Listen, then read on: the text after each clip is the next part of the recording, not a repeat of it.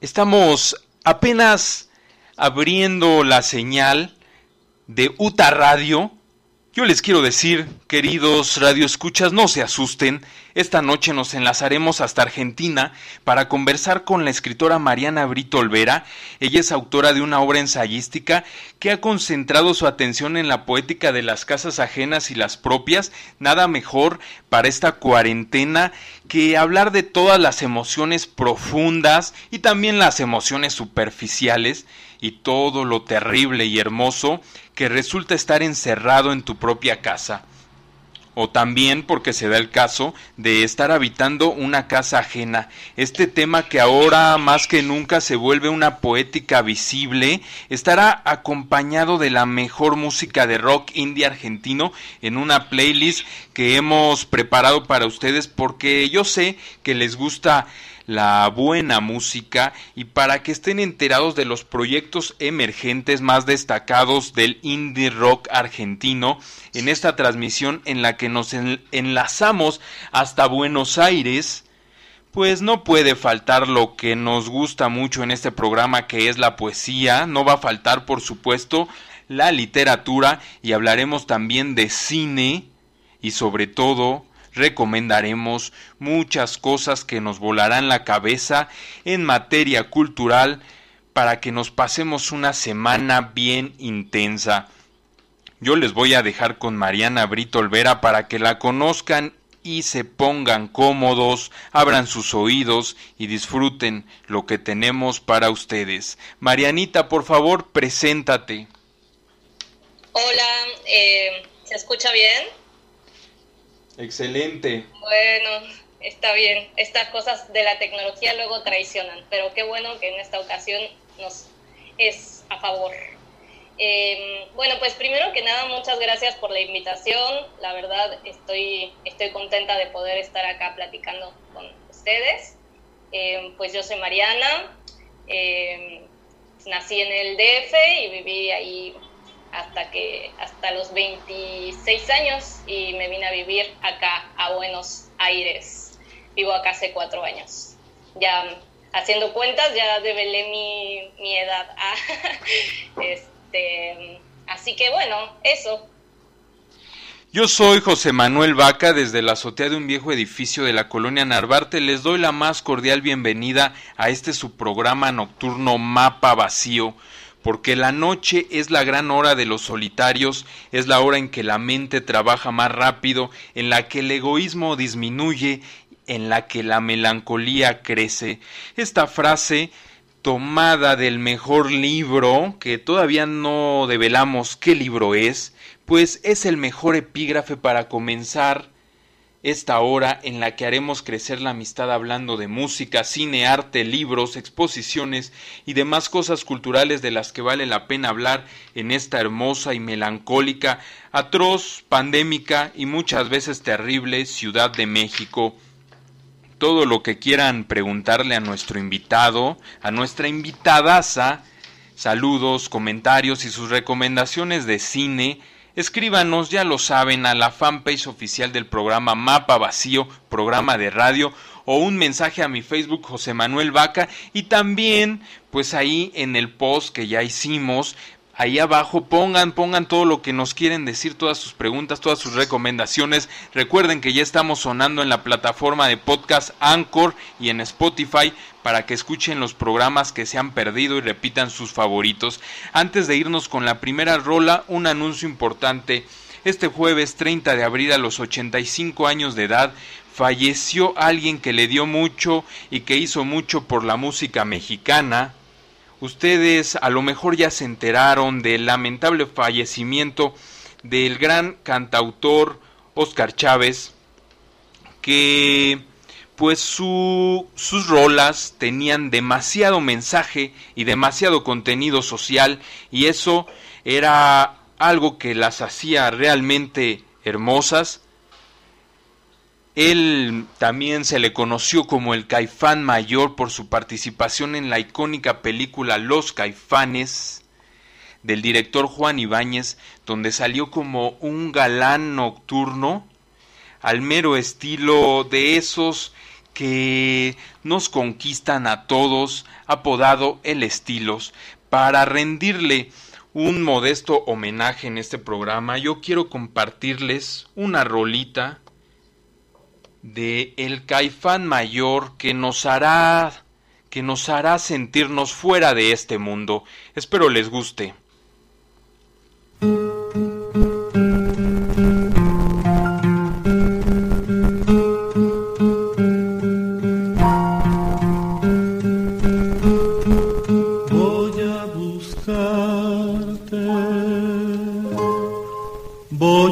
encontrarte, llevarte fuera del mundo, fuera del mundo, tú y yo, nosotros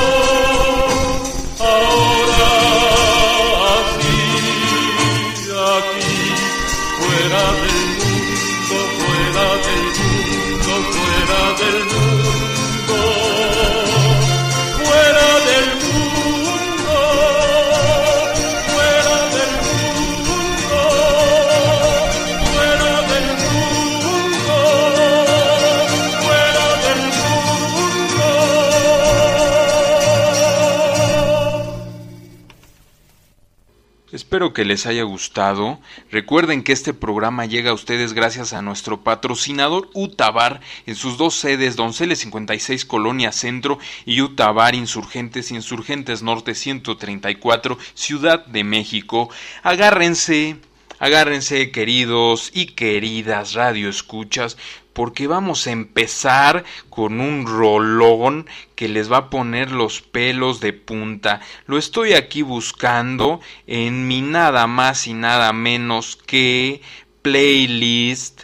Yo les quiero decir que estoy muy emocionado y que a veces esto de mm, traer la tecnología eh, tan a la mano, de podernos conectar tan remotamente a otros espacios, pues nos pone, nos pone a veces un poquito de nervios, porque no sabemos en qué momento la tecnología nos puede jugar una sorpresa.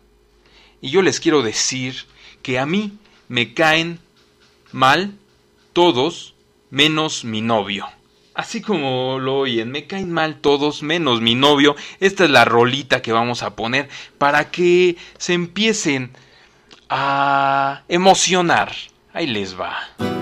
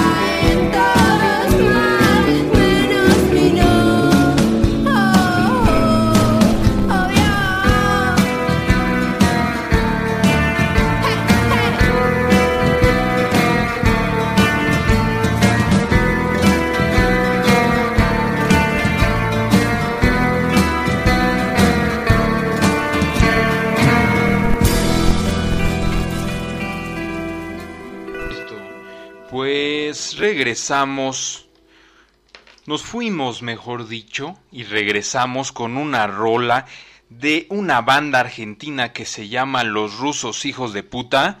Empezamos con todo en este programa. Tenemos aquí desde Buenos Aires a la escritora Mariana Brito Olvera, a la que le doy la más cordial bienvenida. Nos honra tenerla en este programa. Yo le quiero preguntar, ya nos vamos a, a meter en el terreno literario de una buena vez. Yo le quiero preguntar a Marianita, ella se dedica al ensayo y yo le quiero preguntar por qué se dedica al ensayo. Ay, qué pregunta difícil, te fuiste con todo así desde el inicio. Eh, la pregunta puede ser un, poco, un poco tramposa, pero nos da pie, nos da pie para que pues nos hables de por qué tu interés en este género, qué es lo que te atrae o qué encuentras en este género que digamos eh, es mejor para tu expresión creativa. Una cosa que me gusta mucho, eh, porque de hecho hace un par de semanas eh, di un taller de escritura que justamente tenía por tema la casa, que es el tema que vengo trabajando hace mucho tiempo y me obsesiona, las casas. Eh, y era un taller de escritura a partir justamente de esta situación de la pandemia, poder deshabituar los objetos con los que usualmente eh, nos encontramos en nuestra casa, este, cosas de ese tipo. Uno de los ensayos que llevé para leer, como para muestra de, cómo trabajar eh, un objeto, no necesariamente porque tuvieran que hacerlo en el mismo estilo, llevé varias propuestas de diferentes autores, pero una de ellas fue Natalia Ginsburg.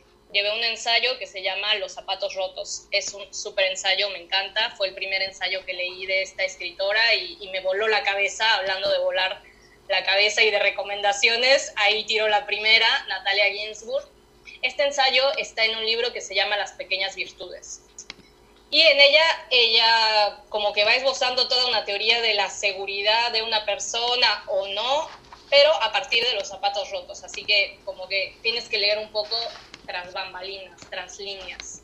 Y una de las chicas, cuando yo mencioné este ensayo, etcétera, porque mandé los textos y chao, eh, una de las chicas que asistió me, preguntó porque decía yo que eso era un ensayo si parecía un cuento. Que si yo no le decía que eso era un ensayo, bien podría ser un cuento.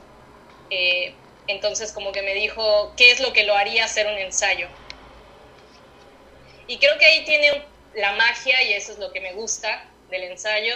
Número uno es esta cosa de, de deshabituar la realidad cotidiana, etcétera. Hay una, tradición del ensayo que justamente se enmarca en tratar de, buscarle la vuelta o mirar de otra forma las cosas a como se ven usualmente. Pero también este juego que hay, que, que, se ha nombrado en algunos lugares como el pacto autobiográfico de algunos géneros, eh, que cambia un poco el pacto que se establece con el lector o la lectora eh, a partir de la firma. Es decir, como este ensayo se puede leer de una forma, pero si yo digo que, eh, que esto me pasó a mí, Natalia Ginsburg, la autora, cambia un poco la relación que se establece con el lector o con la lectora. Entonces, eso también me, me, gusta mucho del ensayo, me parece que es muy interesante. Y también que el ensayo tiene esta cosa maleable. Y quiero retomar otra vez esto de Natalia Ginsburg. Es, ella es una, como ensayista, escribe de forma muy narrativa que a veces uno dice, pero ¿dónde está el ensayo? Si me contó una historia. Y ese es el punto, que para argumentar una idea, eh, el ensayo es tan maleable que puede ser sumamente narrativo, que puede ser sumamente poético, que puede ser sumamente argumental en el sentido duro del término. Eh, por todas esas cosas creo que, que, me gusta el ensayo y me gusta el ensayo desde una perspectiva más personal. Eh, me, gusta también este trabajo que se puede hacer con, con, la propia, con la propia vida en el género y trabajarlo ficcionalmente. Algo así. No, qué interesante lo que nos dices y hablando de cosas personales, tú tienes un proyecto de ensayos titulado Nuestras casas ajenas, una escritura ensayística que indaga pues eh, indaga en casas propias y también en otras casas que no son las propias, las resonancias que han dejado en las vidas de quienes las habitan.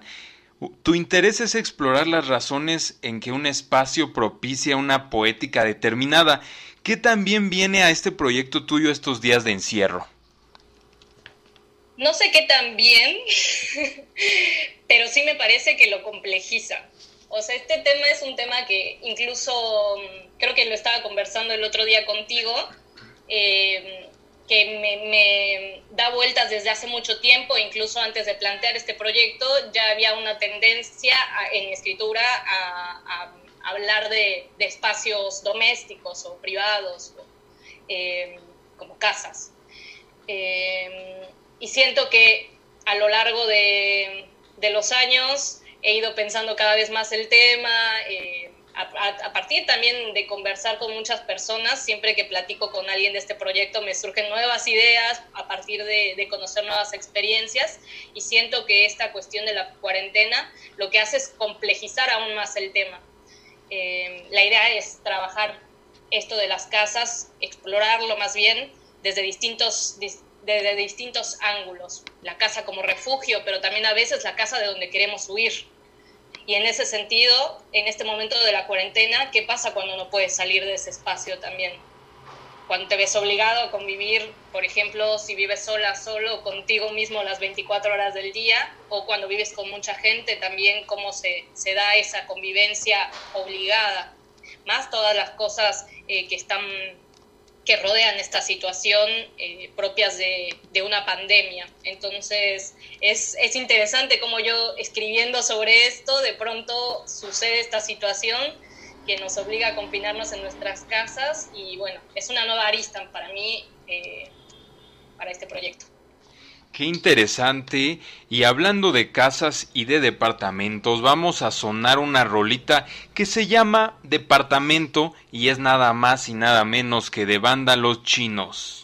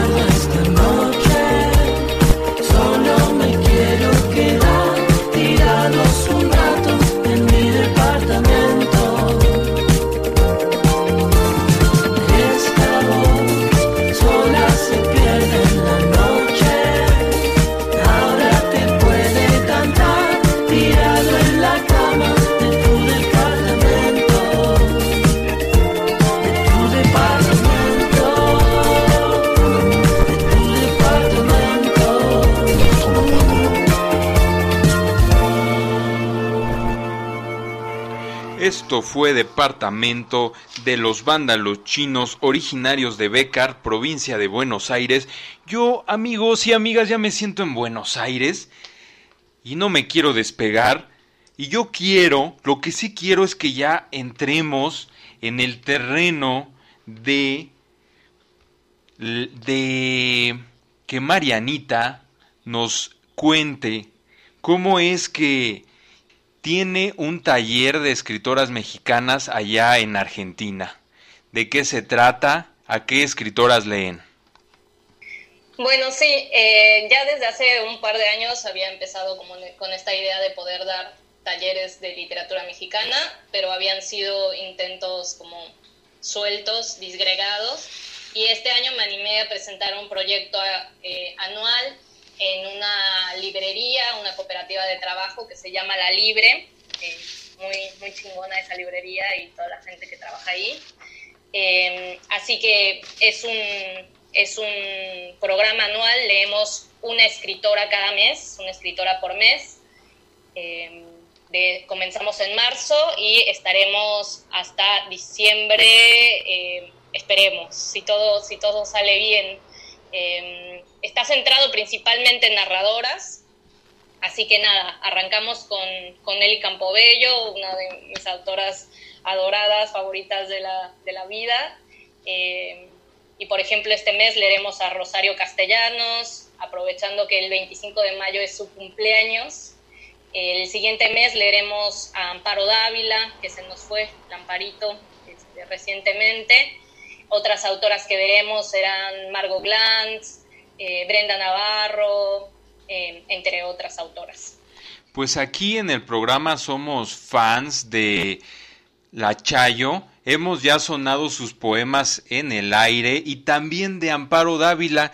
Tuvimos un programa que pueden, escucharnos, pueden escucharlos ahí en Spotify de El Mezcal y en El Mezcal salió la conversación de Amparo Dávila porque nuestra invitada la conoció. Yo te quiero preguntar, Marianita, de todas estas autoras que revisan en tu taller de literatura, ¿a cuál de ellas eh, recomiendas o cuál sugieres una lectura pronta, inmediata, que digas, esta autora hay que leerla ya? Bueno, pues de las clásicas, eh, es que no sé, es una pregunta muy difícil, yo voy a decir que todas, pero como de las clásicas sí me parece Rosario Castellanos o ahora eh, eh, honrando la memoria de Amparo Dávila, siempre es un buen momento para llegar a ella, me parece.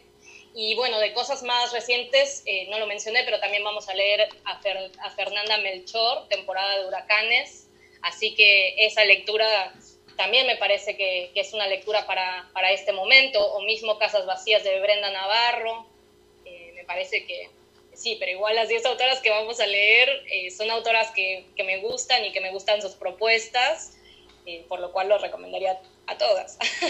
Fue difícil, de hecho, hacer la selección de solo 10 autoras, 10 libros, uno que es tan, tan así engolosinado, pero pues había que seleccionar.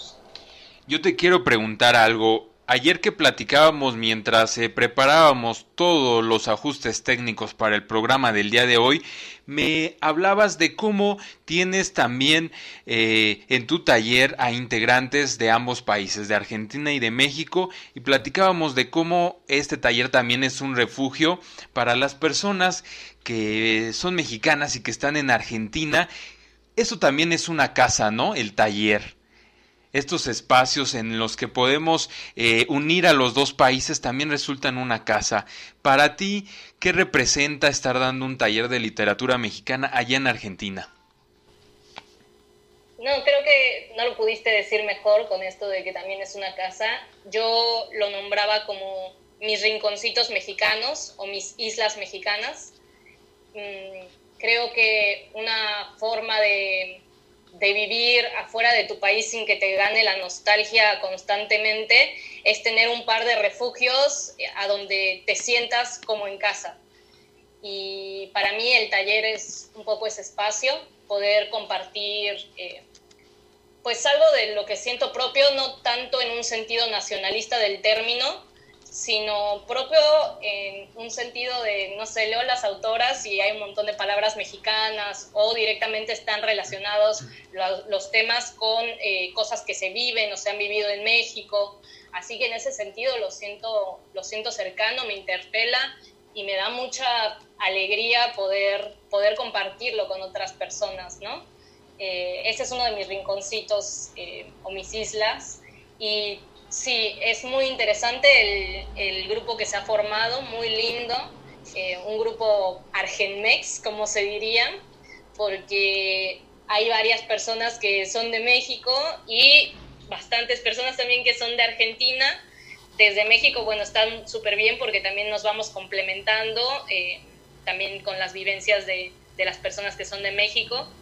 Eh, y y bueno, con las personas de Argentina también como con muchas ganas de, de, conocer y además muy importante también ver la mirada que se tiene desde, desde afuera de nuestras letras. Entonces yo lo veo más como un, intercambio muy, muy padre que se ha hecho ahí y, muy lindo. O sea, es un espacio que, que me hace sentir feliz. Eh, has dicho algo bien interesante, este vínculo que la palabra Argemex lo describe de una manera pues interesante. Vamos a poner al aire a un poeta Argemex. A lo mejor ya, ya, ya te imaginas quién es Marianita. No sé si los, los queridos radioescuchas se lo imaginan, pero es Juan Gelman. Vamos a sonar un poema del mismísimo poeta. Espero que les guste. Aromas. Hay un ojo de fuego sentado en mi mesa. Come las penas contagiosas.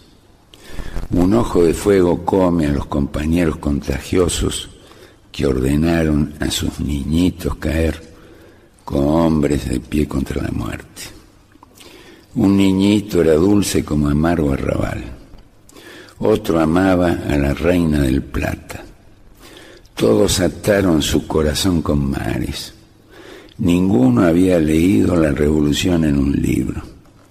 La revolución fue para ellos un ojo de fuego, el viento que barre a los astros, un árbol subido al pajarito más audaz, un gran amor tirando al fuego la tristeza, el mundo amargo como un arrabal, crepitaban como el esposo en la esposa, el amor no los dejaba dormir saltaban de la noche para ir al combate contra las injusticias insoportables, las vergüenzas, las humillaciones insoportables. El capitalismo no los dejaba dormir. Hay un ojo de fuego en mi mesa. Sirve un plato de compañeros bellos. Están soñando con la gente. Siempre soñaron que la gente es más alta que el sol. Siempre soñaron que la gente podía ser más alta que el sol. Están haciendo una cuna para mecer al mundo, para abrigar calores que vendrán, para estrenar un beso sin fondo. Esto fue un poema de Juan Gelman, autor argentino, exiliado en México, cuya obra está marcada por la dictadura, como ya dijimos, el exilio tan terrible, el asesinato de su hijo también tan lamentable y la desaparición de su nieta. Él es un poeta que la tristeza lo hizo eh, darle a su poesía una onda, una onda eh, gravedad y profundidad y es por eso que sus letras resuenan con tanto, con tanto eh, dolor y también con esa, ese espíritu tan argentino del tango que es celebrar la tristeza y la melancolía.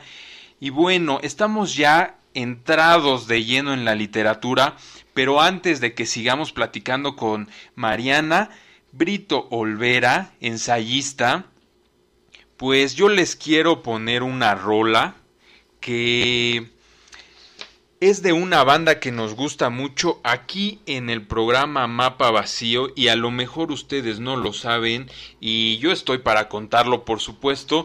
El programa eh, se llama Mapa Vacío en honor a una rola de esta banda argentina que se llama Los Espíritus y vamos a sonar esta rolita que les va a gustar.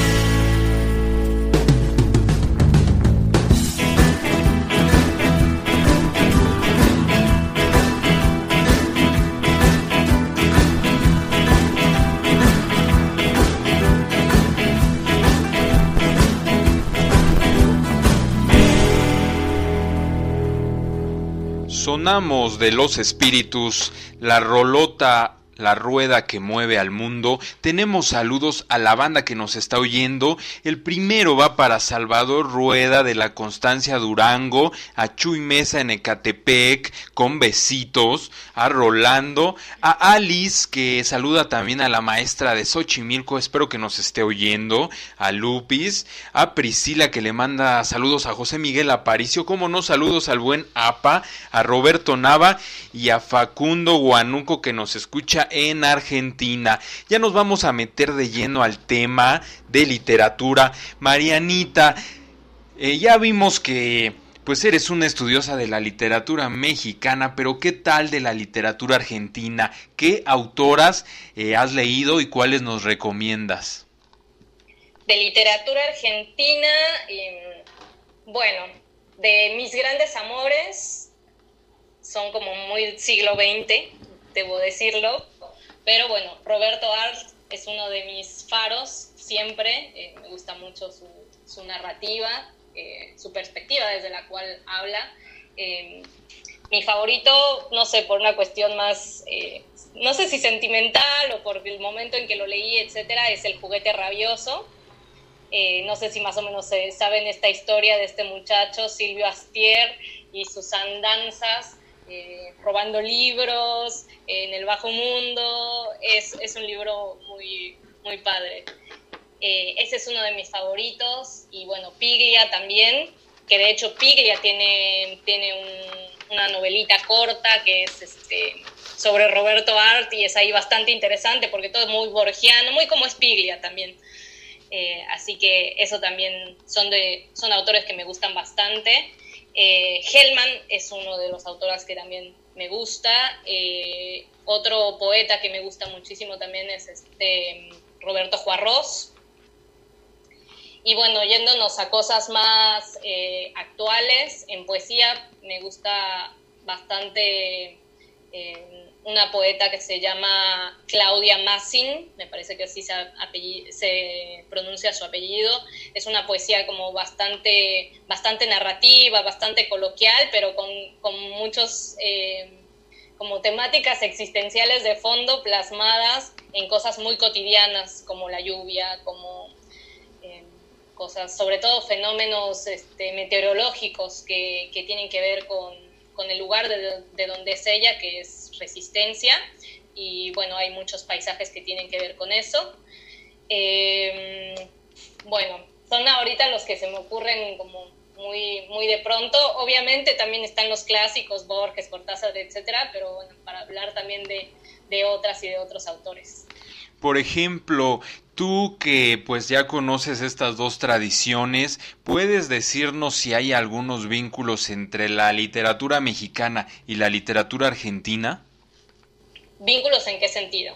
No sé, quizá vínculos temáticos o algunas obsesiones de los autores. No sé, tú, tú qué tipo de, de digamos, de relación encuentras entre ambas. Puede ser que, o no sé, no sé que, no creo que esta sea el mayor vínculo, pero sí creo que es un vínculo que a mí me llamó mucho la atención y que aunque no lo sabía, probablemente también es una de las causas por las cuales me llamó la atención venir a vivir a Argentina. Eh, y tiene que ver con algunos procesos históricos que también desataron algunas, eh, algunas eh, formas de escribir literatura o algunos textos en específico que tiene que ver, por ejemplo, con la dictadura argentina. Eh, me parece bueno que el tema de la desaparición es un tema que, que, es un vaso comunicante entre el pasado argentino y, y, el presente mexicano, aunque obviamente son contextos muy, muy divergentes, este, incluso políticamente hablando, ¿no? porque ahí estábamos hablando de, de los militares y acá es una cosa más compleja porque también entra el tema del narco, pero sí lo, lo que deja la desaparición de, de, personas, ¿no? Y bueno, en ese sentido, autores como Rodolfo Walsh, por ejemplo, para mí son autores como muy queridos que me dan como siempre como muchas respuestas también para, para ver desde dónde pensar México. Eh, y siento que también como lo que desató ese proceso de la dictadura, todos los exiliados, exiliadas que, que fueron y que México fue un, un, lugar en donde se recibió a bastante comunidad argentina, ¿no? Entonces también hay como un intercambio ahí interesante eh, a partir de esos procesos históricos y políticos.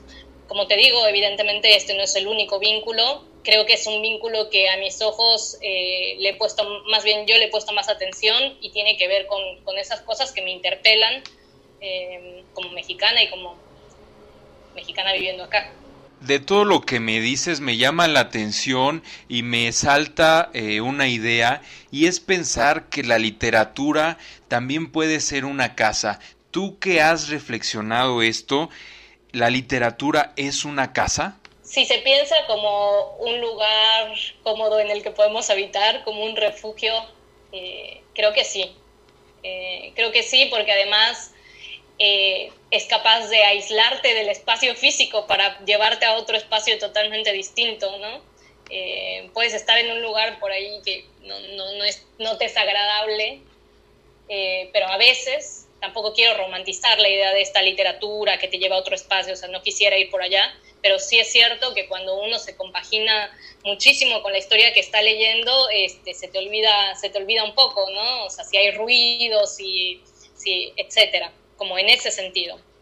Eh, me parece que, que sí, y, y, es lindo, ¿no? También nos refugiamos en autores que nos interpelan por diversos motivos, eh, sensibles, eh, de ánimo.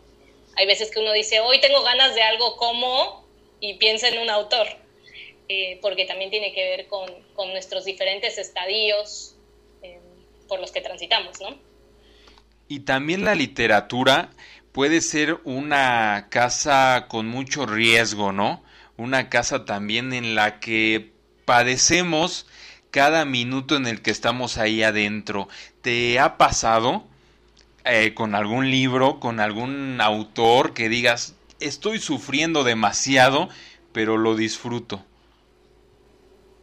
Sí, totalmente, porque también hablando como de esta compaginación, nos compaginamos eso, como con lo que nos interpela, y esas interpelaciones son desde distintos eh, ámbitos. A veces es desde la felicidad, a veces es desde, no sé, como desde la indiferencia incluso, pero a veces también nos compaginamos desde el dolor, porque hay algo ahí que nos interpela y que nos interpela en nuestra vida, y que a veces cuando lo vamos leyendo vamos sintiendo algo que se quiebra, ¿no? Eh, pero también, bueno, da esa sensación como de poder establecer un vínculo comunicativo con esa parte nuestra y ver cómo la está pensando otra persona o cómo la, lo, la está plasmando. Entonces, en ese sentido se hace esto que, que, dices tú, ¿no? Como una ambivalencia entre lo estoy sufriendo y lo estoy disfrutando. No en un disfrute masoquista, obviamente, sino en un, en un disfrute que se basa en, poder compaginarte con, con, ese, como, con ese tema, con ese sentimiento, pues, que se trabaja estéticamente en el libro, pues. Y algo que sí disfrutamos mucho son tus ensayos, Marianita, porque este, tienes una forma eh, muy amena de, de, escritura. Yo creo que eh, pues ahí hay algo de, de, crear una casa cómoda para todos tus lectores. Yo te quiero preguntar más sobre tu escritura, quiero que me platiques cuáles son tus obsesiones temáticas, eh, qué es lo que más, eh, más te obsesiona en los terrenos de la escritura. Bueno, como que siento que escribo de cosas súper distintas, que a veces yo digo, no tiene nada que ver una cosa con la otra, pero bueno, también tiene que ver con que nosotros como personas tenemos intereses diversos, algunos muy recurrentes. El de la casa, hemos hablado mucho de ese interés, que es mi gran obsesión. Eh, tal vez sea un libro, no sé cuándo lo voy a terminar, porque se sigue, este, se sigue nutriendo de distintas aristas, de distintas cosas. Eh, pero bueno, también me interesa, no sé si son grandes obsesiones, pero sí siento que a veces, eh, como en las cosas cotidianas, como que encuentro algo que, que de pronto se me devela más grande y empiezo a escribir sobre eso. Entonces siento que también hay varias cosas que escribo que son como cosas muy de la vida normal, como no, no los grandes temas, no, no nada, no sé, como tipo, eh, ¿qué pasa cuando dormimos con alguien? Eh, fotos de la familia, qué onda las fotos de la familia, como eso me surgió a partir de que estaba viendo unas fotos eh, familiares. Eh, o mismo he escrito un par de cosas que tienen que ver con mi experiencia estando acá, ¿no? El mate, las cosas que me parecen raras o que me gustan, los cafés de, Buenos Aires, fue uno de los últimos textos que escribí sobre Buenos Aires, justo antes de, de que empezara la pandemia y se cerrara todo. Este, así que, bueno, eso y también he escrito de algunas cosas que tienen que ver más con procesos políticos, tanto de México como de cosas de acá, porque esas cosas también me interpelan y también desde ahí escribo. Y así. Pues nos vamos a ir con una rolita. Ya escucharon a nuestra autora invitada. Vamos a seguir con más. Todavía nos queda un ratito de programa. Esto es las ligas menores a 1200 kilómetros.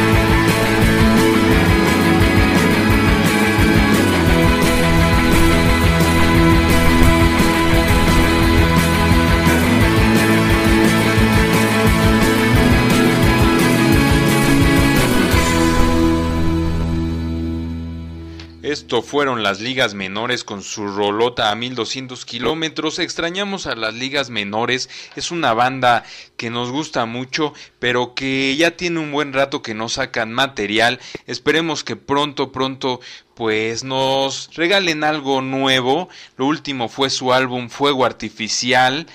Lo recomendamos y también recomendamos que lean a Mariana Brito Olvera, que la tenemos aquí como invitada.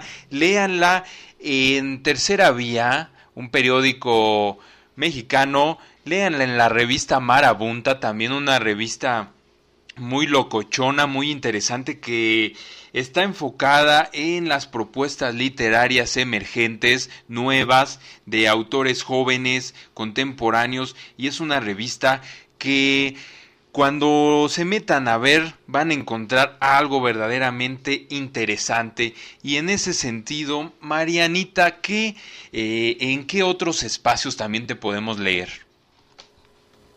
Pues lo que voy haciendo, o sea, es que tengo un blog, no lo uso tanto como blog, sino como un repositorio, así que ahí he puesto todas las cosas sueltitas que he ido publicando eh, no son tantas, pero, eh, pero todas esas cosas se pueden ver en el blog que tiene el nombre más aburrido del mundo porque no, no tengo mucha imaginación para los títulos, así que mi blog se llama como yo, Mariana Brito Olvera, en WordPress, así que ahí pueden entrar y van a encontrar también de todo, que si quieren de cosas cotidianas, allá hay, que si quieren de cosas de Buenos Aires, allá hay, que si quieren cosas más de México, ahí hay. Entonces, hay un poquito ahí misceláneo de algunas cosas. Qué interesante y sobre todo, pues más que poco imaginativo, es un nombre contundente porque la gente dice Mariana Brito Olvera no hay pierde, lo busca en el Google y aparece. Qué interesante está eso que lo que nosotros estamos buscando aparezca en el momento indicado. Yo hablo de esto porque recuerdo una anécdota que tú tienes que contarnos, Marianita, de cómo apareció la casa de Cortázar en tu vida. No sé si podré develar toda la historia tal cual te fue entregada a ti. A lo mejor no toda la historia, pero sí los detalles esenciales, no los detalles no esenciales, por favor. Me parece muy bien. Ya estamos generando también la intriga, ¿viste? La anécdota que solo tú sabes, etcétera. Pero bueno, hablando justo, volviendo a esto del tema de mi obsesión por las casas, no, no pierdo oportunidad, entonces no importa si es una persona a la que acabo de conocer, yo cuento de ese tema porque sé que esa persona me va a poder contar algo de su experiencia propia eh, o alguna cosa eh, que, le parezca que, debo leer o que debo conocer. Así que así he hecho a lo largo de estos años. el último hallazgo fue en realidad un gran hallazgo. Eh, fue muy lindo también. Eh, una persona que conocí y que hablándole del tema de, oye, pues trabajo con casas, me dijo, ¿y qué casas estás este, eh, porque le dije que también escribía sobre casas de escritoras y escritores latinoamericanos. Le conté un poco las casas que había visitado. En ese sentido, soy bastante stalker. Me gusta ir a las casas, meterme ahí a ver qué onda, cómo era su máquina de escribir, con qué pluma escribían, eh, etcétera. Así que, bueno, eh, le conté que mm, una de las casas que, de las cuales quería escribir era la casa de Cortázar, una casa que está ubicada en el barrio de Agronomía esta casa fue la casa donde Cortázar vivió antes de irse mm, a París a vivir ya definitivamente. Ahí quedó viviendo su familia, su mamá, su hermana. Cortázar se fue a vivir a Europa. Eh, pero bueno, pasado el tiempo, eh, la familia de Cortázar, la madre, la hija, vieron la necesidad de mudarse, sobre todo o principalmente porque la madre estaba ya haciéndose mayor y este departamento que estaba ubicado, no me acuerdo si el cuarto o quinto piso, em, no tenía elevador. Entonces era muy difícil, así que pusieron en, en venta ese departamento del barrio de agronomía. Bueno, cuando yo hace varios años fui a visitar esa casa, yo sabía que ahora ahí estaban las nuevas personas que habían adquirido la casa de los Cortázar pero no, no me animé a tocar ni nada porque también es la privacidad de la gente, así que me quedé un poco en las afueras.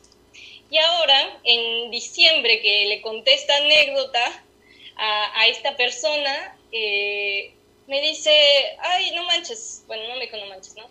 Pero me dijo, ay, ¿qué crees? Eh, mi, mi, amiga es la dueña de la casa de, de, la que fue la casa de Cortázar. Ella fue la que le compró eh, la casa a esta, a esta familia y se abrió la posibilidad de poder escribirle a la actual dueña de la casa, que es Nelly Schmalko, una, una persona muy interesante, muy agradable, eh, y ella accedió a dejarme entrar su casa para poder ver desde adentro lo que otrora fuera la morada de, Julio Cortázar. Una de las cosas que me llamó más la atención fue que la habitación antigua de Cortázar era muy chiquita, y Cortázar era una persona muy grande, era muy alto, medía, me parece, 1,92, eh, si, si mal no recuerdo. Entonces, bueno, como fueron los azares del destino por los cuales yo terminé ahí adentro y me, parece, me pareció genial. Qué loco, y si era muy alto, ¿cómo le haría? A lo mejor esa, esa pregunta, a esa pregunta la respuesta pues no la vamos a tener en este programa, pero pues si alguien la conoce, pues que nos lo diga. Yo te quiero preguntar, Marianita, haciendo un ejercicio de imaginación, ¿qué casa o cuál casa de qué escritor te gustaría conocer y por qué? Ay, la de Roberto Art. Tengo ahí un tema con la de Roberto Art. ¿Por qué? porque yo busqué, porque sabía que, vivió mucho tiempo en el barrio de Flores, el barrio de Flores también está acá en, en Buenos Aires, en, Capital, así que bueno, como amante de Roberto Al, dije, tengo que ir a su casa, empecé a buscar y en teoría yo encontré una dirección en internet en, en la calle de Yerbal y pues decía que estaba declarada como, como patrimonio, no sé si de la ciudad o de la nación, pero después en otro documental que vi había también en la misma calle Yerbal, pero daban otro número. Igual eran cuatro cuadras de distancia, así que me anoté los dos números y fui a buscarlo. Y en eso me quedé porque fue una búsqueda sin, em, sin encuentro, como tenía que ser así, como cada autor tiene su, casa así como con su estilo, ¿no? Este, y cada paseo como se me devela un poco como el estilo de los autores, muy ar ¿cómo se diría? Eh, no la encontré nunca. En uno de los, en uno de los números había un, un edificio, en otro como que no estaba el número directamente. Eh, fui, vine, fui, vine en esas cuatro cuadras, amplié el parámetro 10 cuadras. Eh, no la encontré, pero no me resigno. Lo que sí hay un mural muy, muy padre por ahí en el barrio de Flores de Roberto Arf. Pero no me resigno y voy a volver en cuanto se pueda salir nuevamente, voy a salir otra vez a buscar la casa de Art. O, o, o la descubro o la invento o a ver qué pasa. Pues lo mejor sería encontrarla y luego inventarla. A mí me surge la, la pregunta de cómo es que a ti te nació pues esta, esta idea de acercarte a las casas. No sé cómo fue el origen de esta idea, me interesa mucho y sobre todo porque he visto algunas fotografías que tienes ahí en tu Instagram, porque también retratas eh, las fachadas de las casas. ¿Cómo te nació esta idea, este interés? Sí, ahí creo que son cosas como muy personales, creo que las cosas, nuestras grandes obsesiones pues nos interpelan desde lo hondo y pues creo que tiene que ver con eso. Eh, y, bueno, como siento que con el paso del tiempo se fue desarrollando mucho más. De hecho, en este proyecto que estoy escribiendo desde hace tiempo de las casas, eh, voy narrando también yo distintos, distintas casas en las que viví, que han sido bastantes. Eh, la mayor parte de ellas o todas ellas, todas casas ajenas. Entonces, como que desde ahí me interpeló bastante, pero bueno, después se fue expandiendo, cuando, no sé, empecé a conocer otros lugares, me empezó a surgir esto de visitar casas de, de escritores, escritoras, y luego se volvió como más un hábito. Ahí todavía no surgía la idea del proyecto como tal, pero yo ya estaba en esta búsqueda, sin saberlo. Y bueno, también esto de que me obsesionaban las fachadas de las casas, etcétera, te digo como un medio stalker. De hecho, sí, lo que fui subiendo en mi Instagram fueron distintas casas fotografiadas en, en distintos lugares. Lo lindo también es acordarme eh, dónde y cuándo fue que, que, las fotografié, como tienen ahí también su historia. Pero bueno, lugares súper diversos, algunas casas de, no sé, de Chile, tanto de Santiago, de Valparaíso, algunas de, de Colonia o Carmelo en Uruguay, otras de Buenos Aires. Eh, entonces también como que las fotos de esas fachadas de las casas también tienen sus historias, sus andanzas. Eh, y bueno, como me, obsesionó también desde ahí. Pues ya que entramos en el terreno de las imágenes y como este programa ya se está acabando, lo cual me pone muy triste, yo te quiero preguntar, en el terreno cinéfilo, ¿qué eh, película argentina nos vas a recomendar el día de hoy? Ay, película argentina. Eh, estoy pensando que he visto últimamente de cine, pero creo que justo no he visto muchas eh, películas argentinas últimamente. Una recomendación que tenemos aquí en Mapa Vacío a propósito y en lo que piensas, eh, la recomendación poderosa que nos vas a dar el día de hoy, pues está el Festival Ambulante eh, de México, de, eh, especializado en documental. Ahora se llama Ambulante en Casa. Y entonces todos se pueden meter a la página del Festival Ambulante en Casa y pueden ver una película al día que se estará transmitiendo durante esas 24 horas porque la cartelera de digamos live streaming se va actualizando y tienen películas muy buenas. Yo ya me chuté algunos documentales que, que les recomiendo sobre todo eh, los que van a estar en estos próximos días y bueno, Marianita, ¿ya tienes la recomendación cinéfila del día de hoy? es demasiado presión.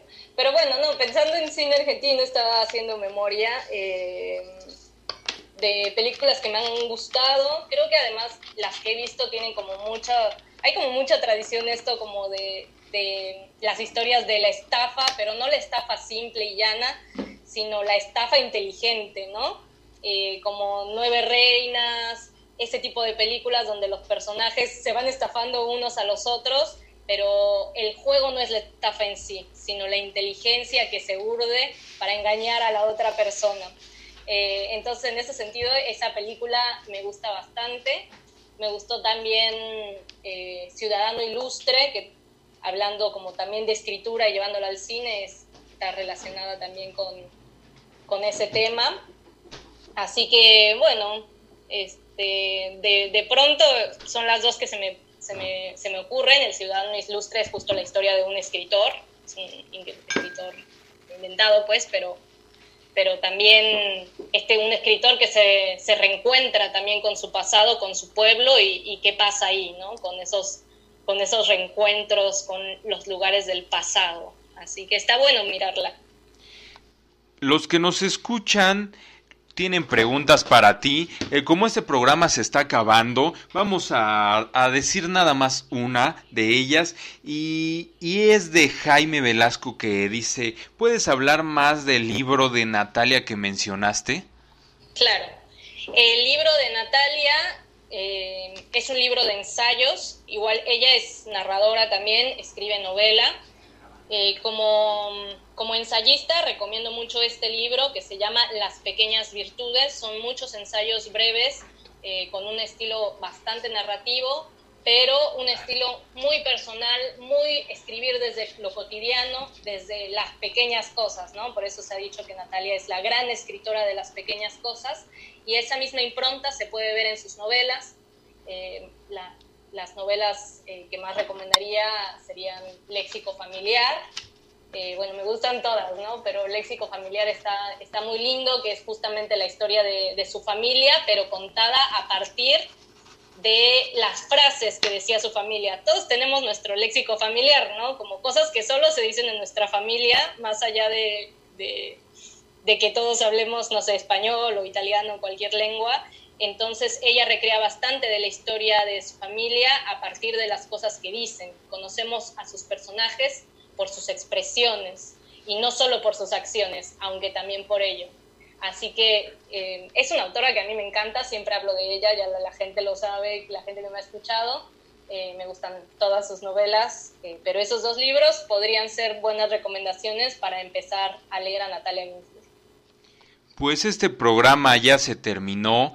Nos tenemos que despedir. Vamos a dar los últimos saludos de esta noche, de esta transmisión. Argemex.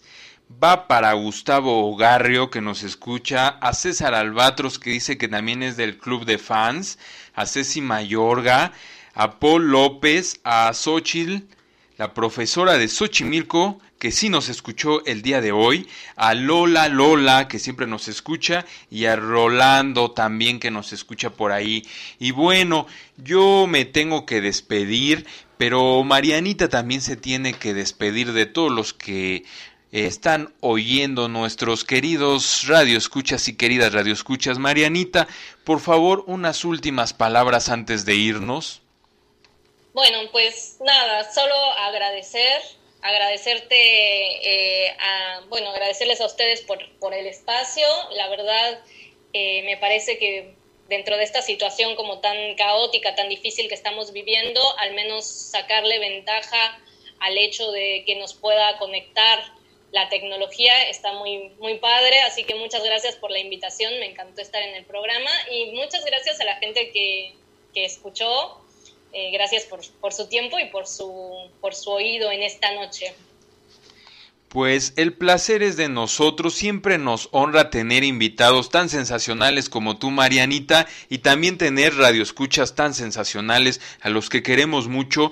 Este programa se ha terminado, nos vamos a ir con una última rolita porque nos gusta mucho el rock argentino actual y esta rola es de un cantautor, un rockero que nos encanta aquí, que se llama Luca Bocci y es de esos eh, pues músicos que forman parte de una generación muy muy actual de, de cantautores, de rockeros que están generando una unas rolitas cargadas muy en el sentido poético, pero también haciendo música que no por tener una carga demasiado poética, pues son rolas pesadas. Al contrario, son rolas que nos sumergen en un estado de relajación y que nos ponen muy muy a gusto, sobre todo para estos días en los que lo que tenemos que hacer es estar a gusto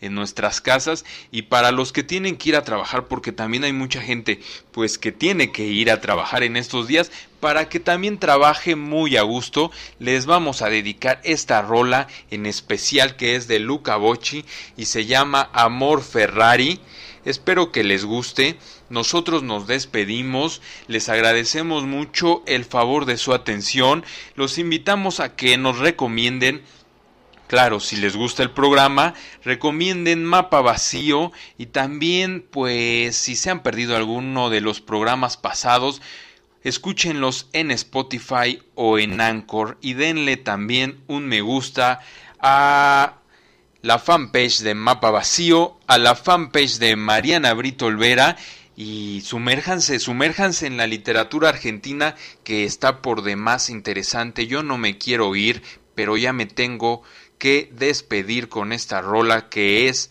Amor Ferrari para desearles a todos una muy buena noche, que se la pasen muy bien, muy, muy, muy bien. Nos vamos con Luca Bocci.